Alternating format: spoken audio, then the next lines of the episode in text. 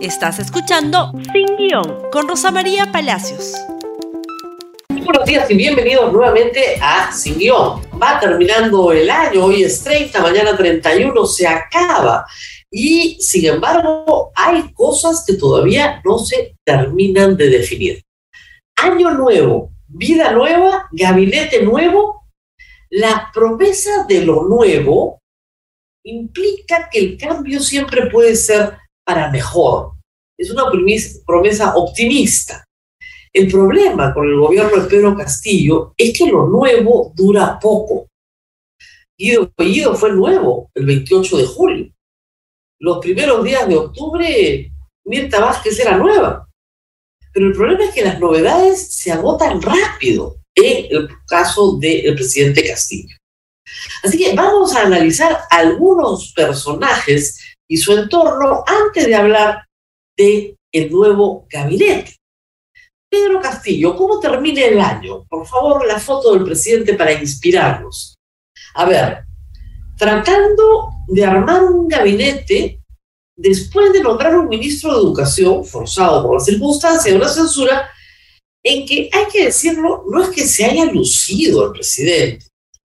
¿Qué está haciendo el presidente en este momento? Está respondiendo por varios casos en los cuales por el momento es testigo, pero casos que le alcanzan directamente. En primer lugar, el caso de los ascensos en las Fuerzas Armadas. Ya tuvo una larga respuesta, ¿no es cierto? Hace dos días. Luego tiene que responder por el famoso caso del puente sobre el río Guayada, el caso que involucra a Karelim López caso que involucra a Bruno Pacheco, caso que involucra a un proveedor del Estado que obtiene un contrato espectacular luego de que la señora Karelim López se reúna en varias oportunidades, tanto con el secretario general y personal del presidente, como con el propio presidente de la República.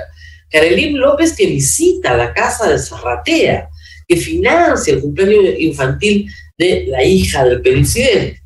Hay también el caso Petroperú. El caso Petroperú pasa por un esquema en el cual la empresa petrolera estatal, utilizando un falso discurso nacionalista, porque esa es la verdad, es un falso discurso, pretende contratar a dedo a proveedores. En vez de buscar socios estratégicos, no, quiere contratar uno por uno los proveedores. ¿Por qué? porque ahí está el negocio, pues. A dedo, un contrato de provisión de biodiesel, primero sacando la competencia internacional, luego sacando al único competidor posible, cambiando la hora de entrega de la Probuena Pro. Ya declararon nulo el contrato, pero ¿cuántos más vendrán? El presidente se pasea por Talara diciendo que va a, con 500 barriles, cambiar el precio de la gasolina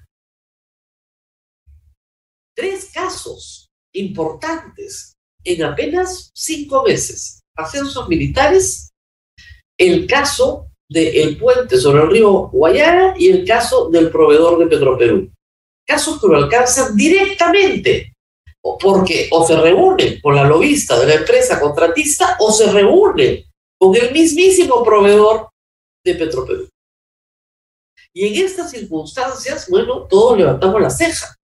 El presidente tiene que enfrentar su propia circunstancia personal en el momento de buscar la conformación de un gabinete.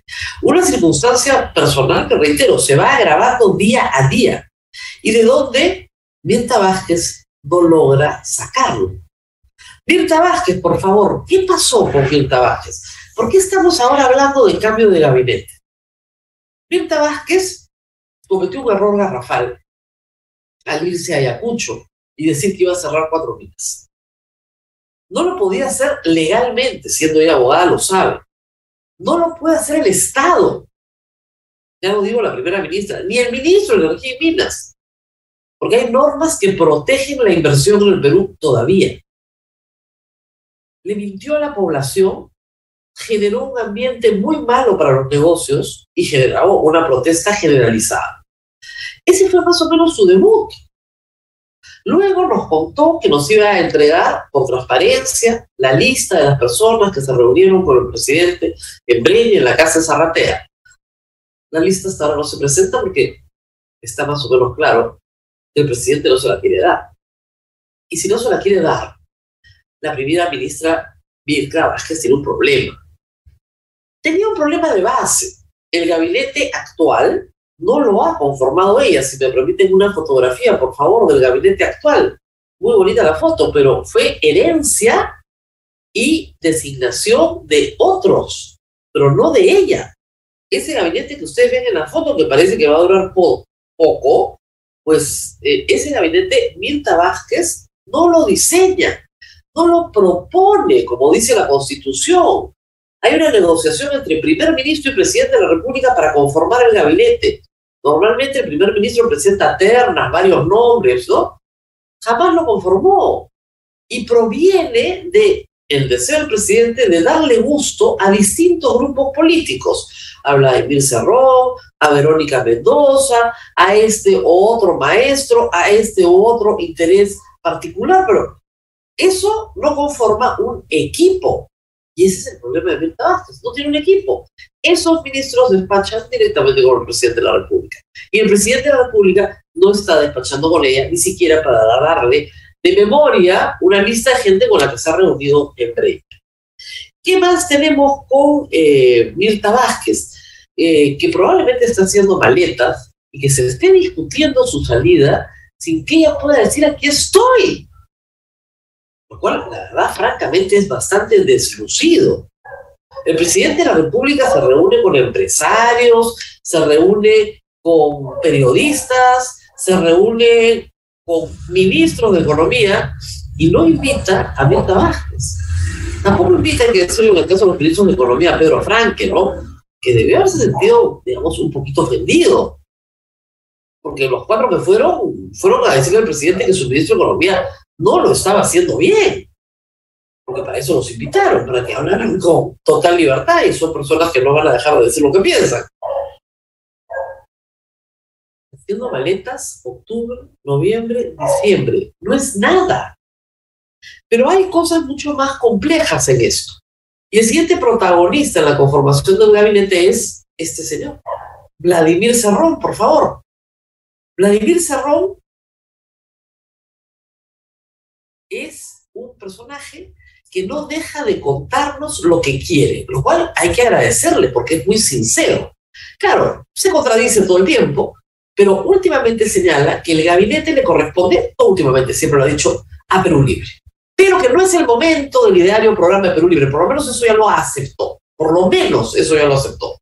Pero quiere un gabinete de Perú Libre con su cuota para los caviares, ¿ah?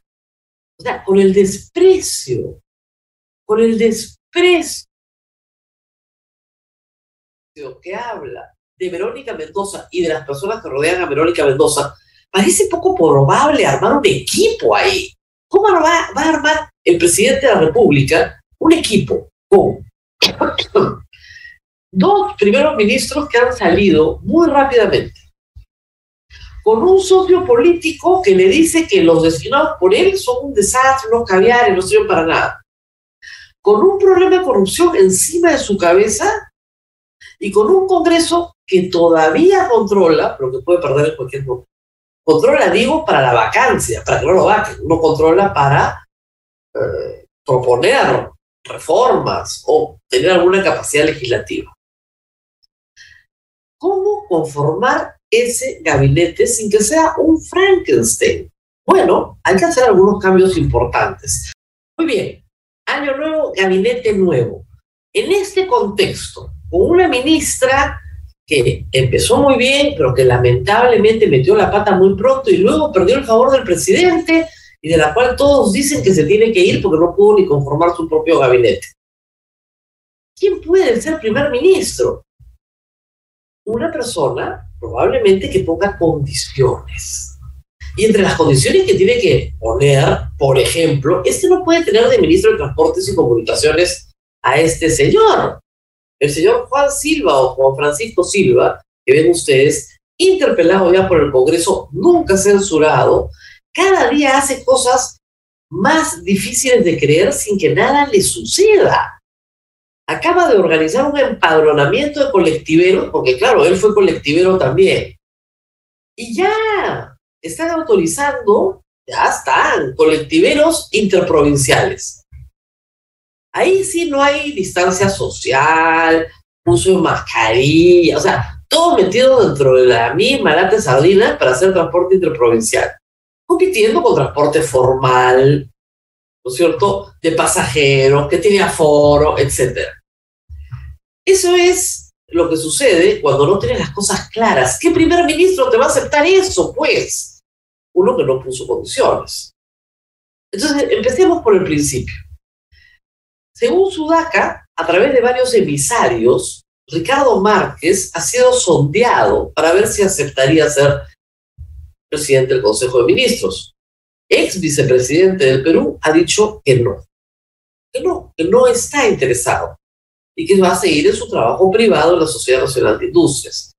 Pero eso da cuenta de que hay poco interés en ser primer ministro de Pedro Castillo. Lo segundo es que ese primer ministro, quien quiera que sea, tiene que lidiar con un gabinete que él mismo proponga. ¿Y cuál ha sido el problema? Augusto Álvarez ha narrado ya en su columna que un profesional, un economista sumamente competente, fue tentado por el propio presidente de la República para ser ministro de Economía. Y él dijo que no. Es decir, a este primer ministro le va a costar mucho, pero mucho trabajo conseguir ministros si es que no le permiten armar su gabinete. Y armar su gabinete pasa por el tamiz de Vladimir Cerrón, que nombre a quien nombre lo acusará de derechista, de caviar, cualquiera que no sea de los suyos, es un enemigo. ¿Cómo va a ser el presidente de la República? Ese primer ministro, de nuevo, tiene que tener un juego político propio porque tiene que tener una enorme capacidad de convocatoria y ser capaz de poner condiciones. El ministro de Educación que ha nombrado el presidente Castillo, estoy segura que es lo mejor que ha podido conseguir. Es lo mejor que ha podido conseguir, porque nadie más le acepta. El ministro de Educación, que debería ser probablemente el mejor ministro de Educación del mundo para salvarle a la educación peruana en la de situación dramática en la que está, es un director regional de Huánuco que no ha sido nunca reconocido por los méritos como, digamos, director regional de Huánuco. O sea, lo que alguien sepa algo que no sabemos, la educación en Huánuco no ha tenido pues unas características despollantes respecto al resto del país. ¿no? no ha recibido las palmas magisteriales, no tiene un nuevo sistema creado por él para eh, cambiar la vida de los niños peruanos ni el sistema educativo. Su tesis eh, doctoral, que está publicada por el diario El Comercio, es un trabajo de 100 páginas donde se aplica una encuesta a un grupo de profesores en una escuela. Y eso es lo mejor que ha podido conseguir Pedro Castillo. Es decir, para gobernar hay que tener cuadros, y si no se tiene cuadros, hay que tener capacidad de convocatoria. Si el presidente de la República quiere salir de este lío, tiene que buscar un primer ministro al cual le dé poder. Es decir, el primer ministro va a proponer un gabinete. Un gabinete que le responde a él, porque él lo va a seleccionar con la venia del presidente, con el acuerdo del presidente. Y una vez que forma equipos, puede armar ministros que trabajen juntos los ministros de sectores productivos con el ministro de Economía tienen que trabajar juntos. MEF trabaja con energía y minas, trabaja con agricultura, trabaja con produce y con comercio exterior, porque de ahí, ¿no es cierto?, se recauda. Y al mismo tiempo, MEF es el proveedor de los ministerios sociales, salud, educación y MIDIS. Esas son las dos grandes áreas. En los ministerios especializados pones profesionales competentes. Y buscas defensa, interior, defensa, interior, cultura, ambiente, justicia. y relaciones exteriores con profesionales absolutamente competentes en lo que hacen, reconocidos en su campo, en ese campo, porque no tienes para más, no tienes de dónde escoger, no tienes cinco cuadros por ministerio. Entonces no te queda más que optar por un gabinete tecnocrático liderado por un primer ministro que ese equipo respete. Porque al presidente de la República hay que decírselo. Le tienen poco respeto. Aún sus actuales ministros. Salvo, por supuesto, todos los jóvenes que saben que no conseguirían trabajo en ninguna otra parte si no fuera en el gabinete de Pedro Castillo. Esos son los que un presidente no quiere. Necesita cambiar. ¿Podrá cambiar? De eso dependen muchas cosas.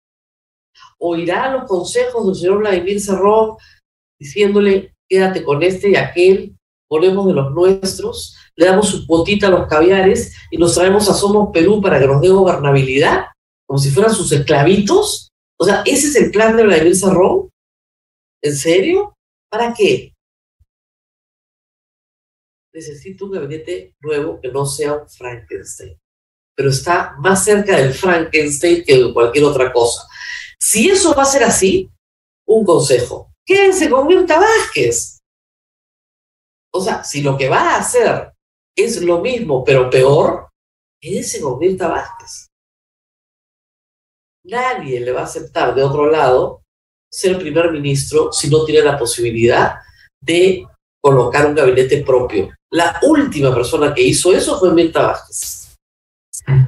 Hace muchísimos años, durante el gobierno de Alejandro Toledo, Beatriz Merino tuvo que pasar por lo mismo.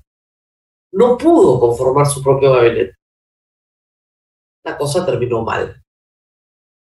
Consejo para todos, si el primer ministro no forma su propio gabinete, no tiene ninguna capacidad real frente a un presidente débil, arrinconado por problemas de corrupción, que no tiene ideas propias ni discurso propio. Así están las cosas. Por eso estamos entretenidos en la discusión si vamos o no vamos a la playa, o si hacemos un aeropuerto en Chota. Pero esas discusiones de algo debe saber el presidente terminan a las 24 horas porque son absurdas. Y en eso no podemos seguir. Muy bien, nos despedimos, pero no se olviden de compartir este programa en Facebook, en Twitter, en Instagram y por supuesto en YouTube. Y nos vemos nuevamente el día de mañana. Chao, chao. Gracias por escuchar Sin Guión con Rosa María Palacios. Suscríbete para que disfrutes más contenidos.